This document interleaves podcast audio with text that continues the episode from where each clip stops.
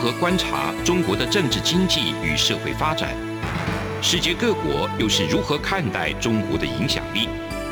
而两岸间有哪些焦点议题与新闻事件？深入解析，多面向的透视中国。欢迎收听《这样看中国》。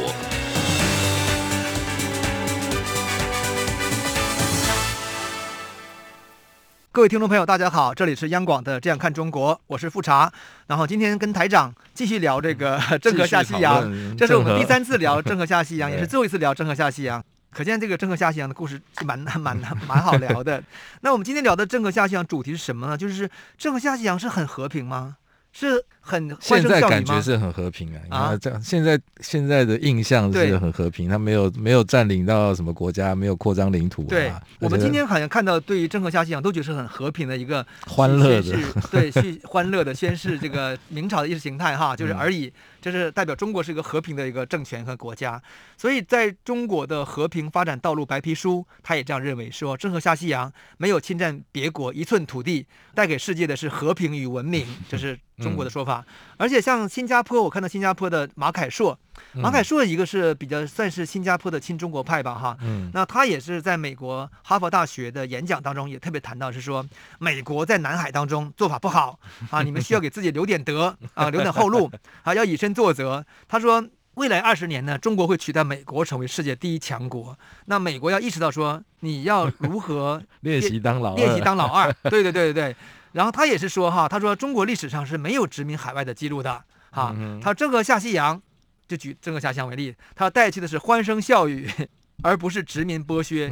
好，如果中国当老大，他真的对这个郑和下西洋评价很高。对，他是这样看的。他说，如果中国当老大，一定当的。比你美国当老大当的还好哎，这是新加坡那个马凯硕的一个说法。说法那这个说法就觉得是真的是这样吗？来，我们讲讲故事看。可是明朝人当时就不这样看哦。我们看《明史稿》，《明史稿》当然是明朝的知识分子的记录，在明末清初时候呢，然后呢把它变成《明史》，但是他们基本是代表了明朝明清时期的知识分子的一些看法。那么他的看法怎么看呢？他当然有中国的中心主义跟中国的形态。他说郑和下西洋啊。驻邦就是在整个沿南洋跟西洋的驻邦小邦，旦期兵危，害怕郑和的大兵威大兵压阵，且贪中国财物。好，第一个我怕你的兵，就是第二是呢，哎，你中国又有钱，因为你来你来的话给我带来很多好东西嘛，对不对？且贪中国财物，所以呢，摸不及手称臣。这这是明史稿说法。但是宣德以后呢，因为不不下了嘛，所以中华声教就渐渐的就远了啊，这个书方就遥远的这个地方呢。虽然也有来中国来朝贡的，但是就不如永乐时候。嗯，这里面我关键在于说“旦夕兵危”四个字，说明当时他们很清楚，我郑和下西洋，我带去的是两万七千个士兵，我是有很强的军事实力，船坚炮利。对，是船坚炮利。我跟你做官方生意，我背后是船坚炮利，你做还是不做？很清楚嘛，对不对？嗯、所以我觉得郑和下西洋的本质，说白了，其实也是类似于一种军事殖民的概念。只是这个殖民当然不是说要把它占了而已，他实际是想建立一个以中国、以明朝为中心的国际政治体系。那他靠什么？他当然是武力呀！我靠一张嘴就可以建立国际体系，怎么 哪有这么这样的好事情，对不对？所以两万七千人军队，它的那个震慑作用，其实跟美国的第七舰队，我觉得是一样的，对吧？当时那个韩战一爆发，美国第七舰队就来了，来了之后怎样？然后对岸的中共就不敢打了嘛。一模一样的道理，对不对？那我们要举例子讲说，真的欢声笑语吗？好我们举例讲，对，我们讲第一个例子呢，哈，就叫满辣家。满辣家这个汉字满，满族的满，辣是那个刺，很像，哎，那个刺家，应该是满辣家，哈哈。满腊，满辣家其实就今天的马六甲，马六甲的，就今天马六甲，哈，在我们清楚哈，它正好处在马六甲海峡。今天这个地方，它属于当时它的国际体系当中，它臣属于当时的泰国暹罗啊，暹罗属国。那么这里面我讲过说，郑和下西洋之前呢，有一个太监叫尹庆，他就已经去过两次马六甲。我们今天我们用马六甲好了哈，他去招抚。那么一次是一四零三，一次一四零五。那关于尹庆资料非常少，那他去的规模应该也不如郑和规模那么大。可是我觉得那个尹庆已经两次在郑和之前就去了这个马六甲。马六甲当时是个什么地方？我们简单介绍，它是一个就是。有一些马来人，嗯，然后这些马来人一个社群呢，或者是族群呢，政治上是效忠于泰国的，对，但是呢，他并没有自己建立一个国家，他就是一个海滨的对，就是海边的一个小社群，然后因为地理位置非常好，嗯、所以往来船只呢一定会跟在当地休息呀、啊，进行贸易往来呀、啊，因此它也很应该也很繁荣，可是它不是一个政治实体，对，好，这是当时的马六甲是这样的，叫马腊迦，那可是为什么在郑和之前，太监尹庆就去两次去招抚他呢？那个就是打前站的概念，对，打前站的概念。我或者觉得我叫试点，就是说，我觉得他先去做试点，说，哎，我看看当地的人，摸摸当地的情况，说你愿不愿意跟我们明政府建立一个关系啊？你如果愿意建立的话呢，好处很多哟。好，第一个我可以封你王啊，第二呢。你有钱啊，然后我可以保护你，我可以保护你。但是你不是怕那个北边的泰国吗？嗯，没问题，有我当老大，你怕什么怕呢？我觉得他那个隐性应该是背后是这种东西，跟对方去做先做交涉。那当时呢，这个他并没有达成这个跟马六甲达成协议。我觉得马六甲就是马腊迦，他也在想说，你到底是什么政权？我对你也不够了解，嗯、对不对？现在你来了，你来了打前站的人，那好，我想想看。我也要要在明政府跟这个泰国之间做个选择嘛，嗯，这是国际关系常态哈。我推测是这样的，对。那因此呢，后来就派郑和去了。那郑和去了就很厉害，郑和是的舰队是非常豪华的远洋舰队耶，而且派出那么多士兵来了。所以那个情况下，我觉得对于满腊家或马六甲而言说，哇，两万多士兵来了，而且郑和又很有很豪华很有钱来统战我，那我一看干脆投靠吧。反而是郑和去的时候呢，真正跟他建立起一个叫做政治关系，他就抛弃、就是、抛弃泰国了。对，就你抛弃泰国，然后你不是没有王吗？没问题，来，你谁谁谁谁谁当老大，你当王哈，就变成一个国家，变成一个政权。然后这政权呢，就跟我们明朝之间建立一个蜀国的宗藩关系。那北方的泰国拜拜了。不过它这个风险其实也很大，很大耶。呃，因为中国再强，可是远啊。对。那那个暹罗就泰国，它是可以走路陆军就会到的。没错没错。而且当时看资料，它其实像暹罗每年朝贡的东西也没有读，也不见得很。其实很有趣，我那时候有看一一本资料，他们每年朝贡的是都要固定送金银树，你知道金银树？金银树就是好像树。就是弄一个盆栽啦，哦、我的理解，盆栽可能上面是挂金银财宝，这是一个固定的一个效忠效忠的表示。OK，其实那就还好，对不对？所以总而言之，就是说马腊家是做出一个政治决定，要跟中国合作哈。嗯、那么这个史书当中就谈到说啊，郑和呢就是奉永乐帝名召赐他赐双台银印冠带袍服 建碑啊。你看中国特色一定要建立一个碑，用汉字写上去，然后封城封域为满腊家国。然后呢，规定说暹罗不敢扰。暹罗面对这边局势变化呢，是觉得心里恨得痒痒痒的，想伸手过来，可是郑和力量太强大了，所以不敢干扰。这我就觉得这就是相当于中国挖台湾邦交国的概念。然后最关键是什么？哈，关键是郑和在马那加拿下这个，就是这个建立一个国家之后呢，他大兴土木哦，建立军事基地，这个我觉得非常重要。我后来有想通了，就是说，当你要陆续下南洋。下西洋的时候，你其实要一路要很多补给。像美国为什么在太平洋、在关岛啊，在这个菲律宾、在南韩、在日本要有一些军事基地，道理是一样的。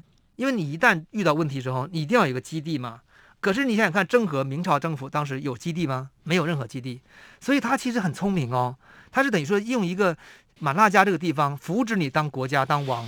然后呢，你变成我的基地，因为你要一定要听我的嘛，对不对？所以他建立了城墙，建立了这个栅栏，然后鼓楼、角楼，然后还有仓库储存货物、储存钱粮。那么所有的他的船队要往南洋走、往印度走、往爪哇走的往上走，都要在马六甲停泊之后呢，然后进行整修，然后进行编队、进行重组。这个就是满腊家最重要的一个意义。所以你可见是说，在这个案例当中，它真的是一个。非常和平吗？其实也不是非常和平。好，这就是我们在节目这一段跟大家分享的案例。我们节目下一段呢，还会分享更加残暴的案例。从两岸、国际、历史、文化与财经等角度透视中国的《这样看中国》节目，每周一到周五晚间九点三十分到十点在中央广播电台播出。如果您对《这样看中国》节目有任何收听想法或意见，欢迎寄信到台北市北安路五十五号，也可以透过电子邮件的方式。节目有两个信箱：二零二零 at r t i 点 o r g 点 t w，或是二零二零零二零三 n e w s at gmail. 点 com。再次谢谢听众朋友们的收听与支持，请持续锁定每周一到周五晚间九点三十分到十点播出的《这样看中国》节目。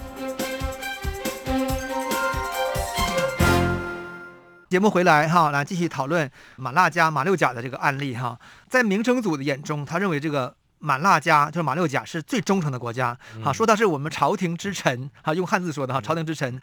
但是其他国家，比如说爪哇、暹罗都不可靠啊，包括刚才我们讲那个那个巨港，巨港不是有个亲中国派吗？他扶植了那个施晋清吗？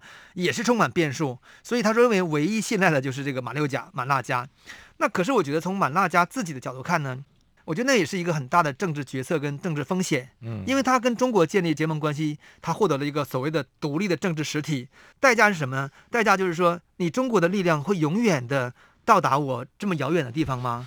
那万一哪一天你，啊，这个风险超大的，很大。对，万一哪一天你来不了怎么办？可事实上，郑和下西洋就是前后就三十年呢，嗯，对不对？就三十年嘛。那永乐一一去世，一翘辫子，整个就停掉的嘛。然后宣德又去一次，去那次据说是要把很多国内的使者送回去。那不然的话，你在那个中国待着吃吃喝喝的，我根本受不了嘛。就送回去 以后就没这些事情了。嗯。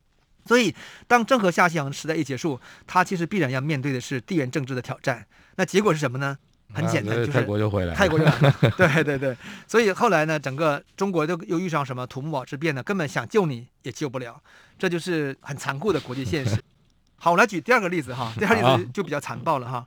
第二个例子是什么残暴呢？就是有一个西兰山国，西兰山国国王呢叫做雅列苦奈尔，大家不用记了。他的国王呢就是反对郑和。啊，所以 被明史描绘成叫做顽固不化啊，对我们不恭敬，还谋害我们的这个船长啊，这是概念。所以郑和呢就觉察到了呢，郑和呢当时不动声色，就先离开这个西兰山，先去其他国家去做招抚朝贡团。他回城时候呢，他就开始动手了，嗯、回马枪。对，来个回马枪。他史料是说，这个国王呢诱惑郑和到国中，然后发兵五万去攻击郑和的船队。又阻碍啊，又把那个木头堆满了，反正让郑和的船队不能走。然后郑和呢，结果呢，就是趁着贼兵倾巢而出，国中空虚，带了两千个官兵，出其不意走小道，就把这国王给抓住了，破城而入，就把他的家属也抓起来了。你把这个人家的这个国王哈和和家属都抓起来了，然后带回到中国，献给永乐帝。然后朝臣呢就说该杀，该杀，该杀。然后永乐帝呢，当然就是做个，我觉得做个可能是做个掩护一样，好像说朝臣该杀，那我说，哎，我要怜悯你们，你们是没有见识，不知道我们中华多多厉害。现在你们看到我们中华很厉害，我们又很仁慈，所以呢就释放了这个国王跟他妻子。但是呢，释放之后呢，也没有也不让你回去，而且派出、啊、留留在中国，留在中国，然后派出他们国内的其他的贤者为王。这个贤者当然文献讲是贤者。好像是国王是坏的，他是贤者，可事实上就那个贤者就是亲中国派嘛。你那个史料里有谈说这个国王好坏吗？没有谈到，因为现在这个史料都是中国单方面说法. 都是马欢、费信他们在行程当中。不过这个席兰就是现在的席兰，应该是现在席兰对。但是我相信，如果做更多的历史研究，应该可以看到是说，可能当时席兰也可能搞不好印度梵文也有什么记载之类的，我相信也、嗯、也有。但是我们这样的一个广播节目，当然就可能不会做那么深了。嗯。总而言之，就是透过这个案例，可见就是说，他实际是把当地的这个政治秩序扶植亲中派。对，那理论就是说，因为你跟我不合作嘛，对不对？不接受朝贡嘛。那我们可见这不是和平跟欢声笑语哈。对对对。然后另外当然也包括什么到苏门答腊，然后也是把他的这个。伪王哈，你看用伪王嘛，伪是虚伪的伪哈，就是不承认的王，不是明朝皇帝的，都是对对对，他叫做苏干腊哈，说他窃国，说他窃国，那你到底是人家窃国，还是人家内部的政权交接，还是人家内部的政治冲突？那你去干涉人家去，你把人家抓回到北京，还伏诛，还把人杀掉，这种事情很多耶，真的是，所以我会觉得这种所谓的这种和平啊，都是假的。当然有一个有一个和平案例，就是今天的文莱哈，嗯、我看那个写，就是伯尼国嘛。嗯，伯尼国呢，这个是一个马来人的苏丹国，那是到后来变成苏丹国了。当时在永乐帝登基以后呢，派使者到各地去邀请国家来朝圣的时候呢，嗯、他哎，他就来了。他来了以后发现说，哎，真的有的赚嘛，对不对？利润很丰厚，哈哈。结果他很不幸，这个伯尼国王二十八岁的国王就在南京就去世了。那去世以后呢，他的儿子就来奔丧哈。嗯，奔丧以后呢，他还希望说明朝可以派出军队帮他稳定，帮他稳定国内局势。一到两年以后呢，稳定好之后呢，等我确定我没问题了，我可以权力交接没问题了，那你再走。那明成祖呢，全部照做。我们其实可以想象，当时的伯尼国应该也是那种部落政权，或者是那种就是他的政治制度是有很多兄弟，然后亲族之间的继承权。可能谁都有，或者你你的一块，我的一块，我们是合作型的，我们是联邦型的，嗯、而不是一个单一的中央朝廷。呃，我推测，推测。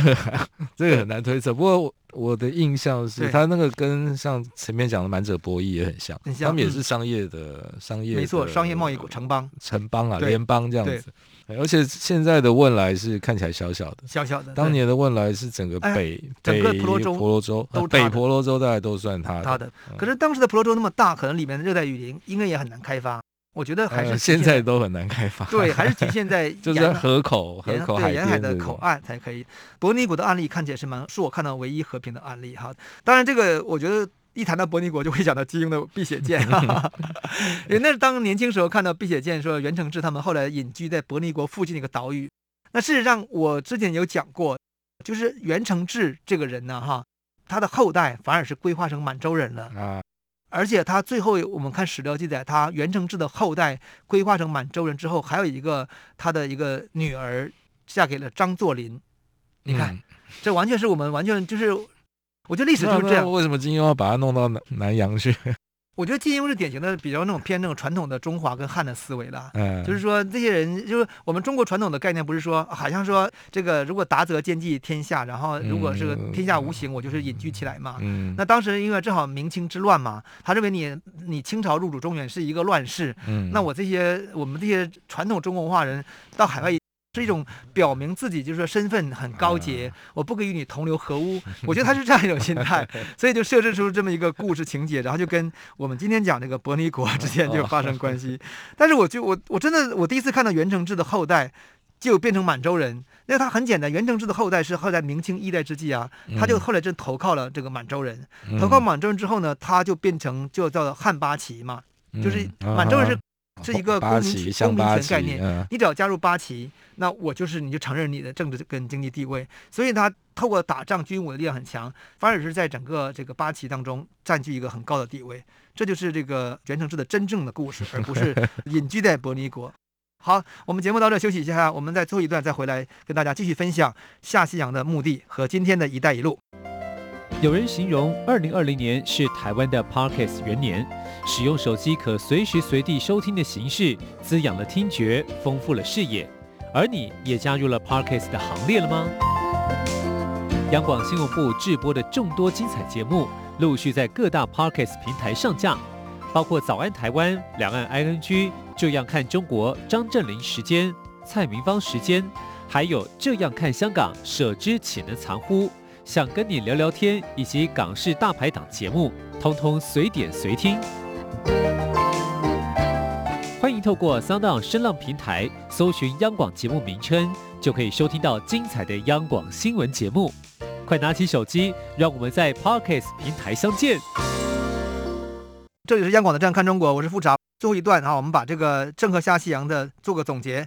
第一点总结就是说，郑和下西洋的目的其实是终结国际贸易 啊，终结国际贸易，它意味着国际海洋自由贸易的终结。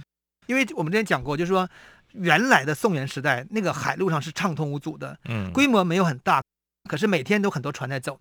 商船在走，而且是民间的，政府也参与，政府也没有干涉太多。尤其是蒙古人是不太干涉这个东西的，蒙古人只是收税。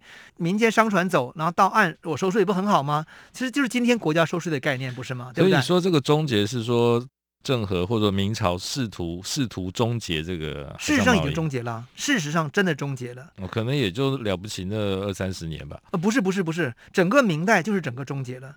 清代才重新打开。哦，对了对了，我说那个就是南洋啊，南洋、印印度洋，他们的贸易他们还是继续在做嘛，就就郑和的力量走了之后，他们就继续恢复他的生机蓬勃。应该我会我我我觉得有道理，就是说郑和的退出以后，嗯、我相信在南洋跟西洋，今天的印度洋、阿拉伯海那边的贸易往来还会在，但是通往中国的这个路路线就断掉了，因为中国是海禁政策，嗯，所以就只能靠倭寇了。对，就只能靠倭寇了。对，就靠这个所谓的这个民间海盗私人贸易来进行走私贸易来进行了。因此，我们可以角度讲说，明成祖实施海禁到明成祖朱棣哈。用的这个长达三十年或二十多年的这个郑和下西洋方式垄断，用官方方式垄断变成朝贡贸易，嗯，啊，这个东西就实际上是对于原本的海洋自由贸易造成一个扼杀跟终结，嗯，这是我的一个看法。那因为原来这个东南亚的海洋贸易的主导者是实际是满者博弈，是爪哇嘛，那爪哇的方式实际是自由贸易，所以它也从自由贸易当中获利最大。但是明朝政府对爪哇采取绝供的立场，绝供就是你不可以来向我朝贡。啊，你其他可以朝贡，你不能朝贡，而且又把整个那个南洋跟西洋给控制住以后呢，其实变成是说这种当地的贸易、国际贸易力量一定受受损。嗯，那我自己是想着说，当郑和没去的时候，当地一定也有商船在走，可是因为有很多当地的一些城邦贸易国家已经跟中国建立起一个贸易体系之后呢。而且从中获得的回报是很丰厚的，就像统战一样嘛，对不对？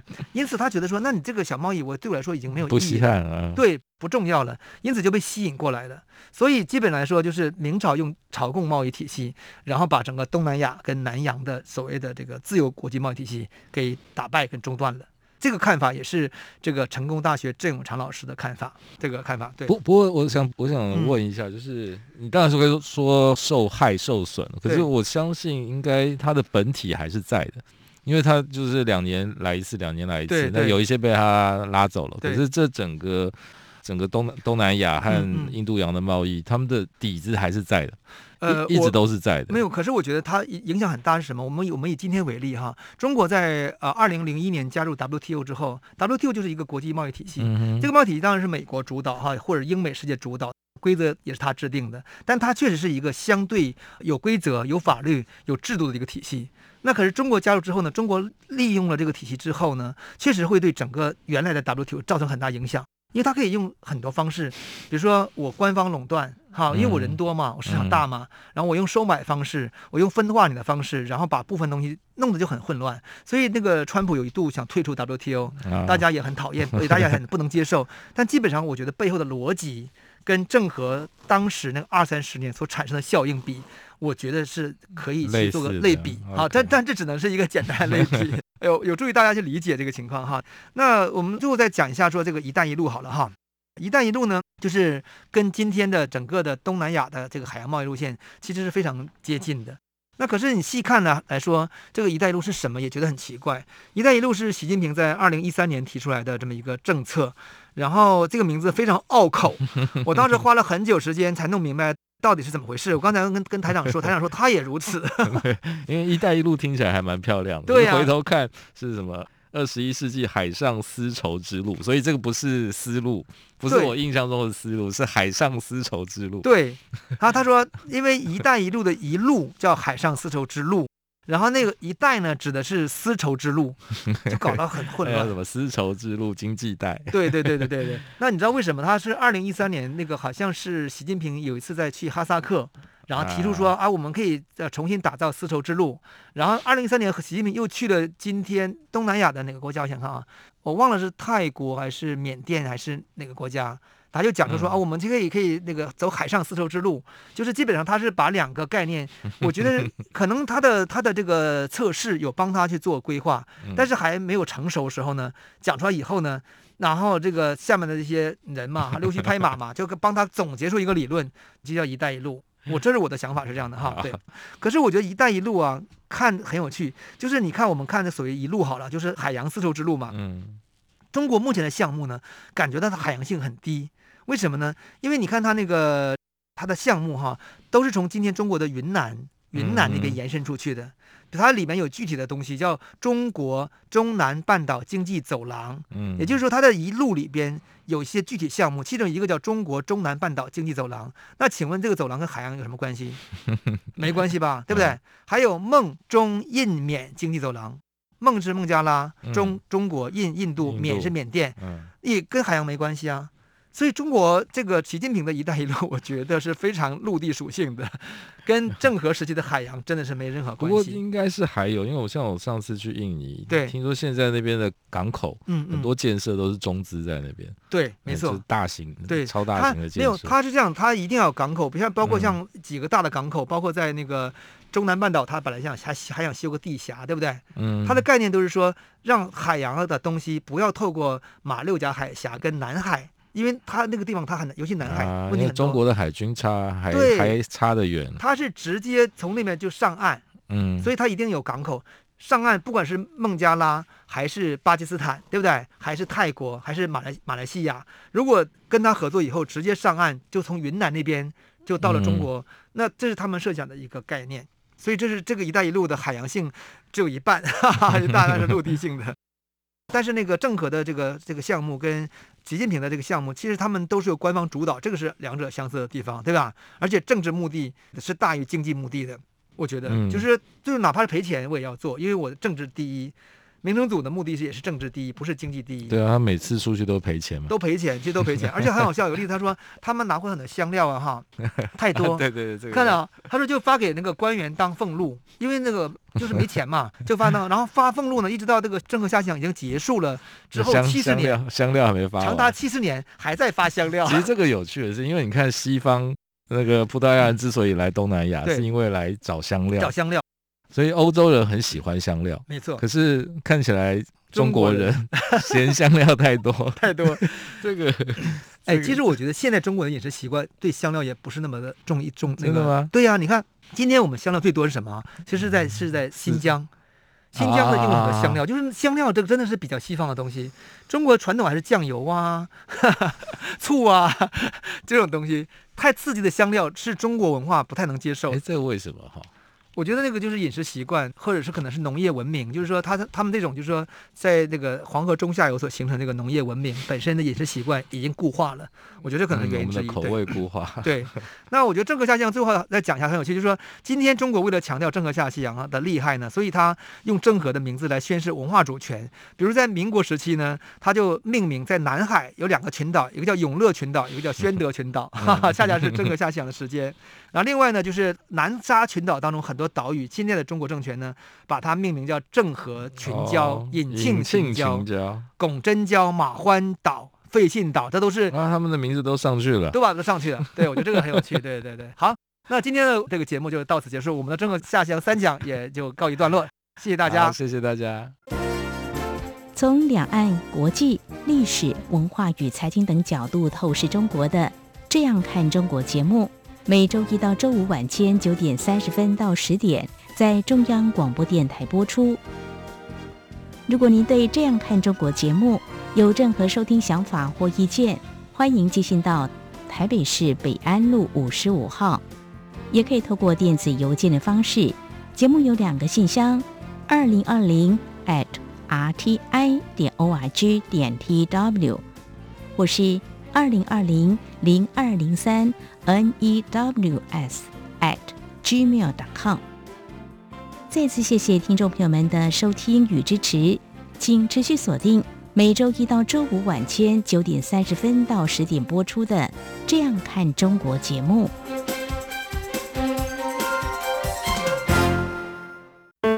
哎哎，你知道吗？侨委会今年的海外华文媒体报道大奖开始征件喽！真的吗？没错。今年是以看见疫情下的华媒影响力作为主题，除了原本就有的平面、网络报道类、广播报道类之外呢，还增设了电视影音报道类哦。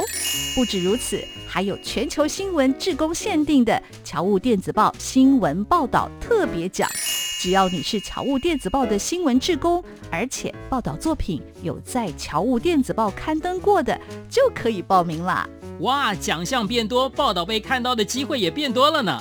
那参赛作品只要是聚焦台湾、报道台湾，而且是在限定刊播期间于中华民国境外媒体平台刊播就可以了吗？没错，赶紧把握时间，在八月十五号之前上网完成报名吧。那我赶紧上二零二一海外华文媒体报道大奖官网查询相关征件规范。网址 triple w dot o c a c media awards dot t w w w w 点 o c a c m e d i a a w a r d s 点 t w。以上资讯由中华民国侨委会提供。是阳光，像台湾之光穿透世界之窗；是阳光，像神鹰翅膀环绕地球飞翔。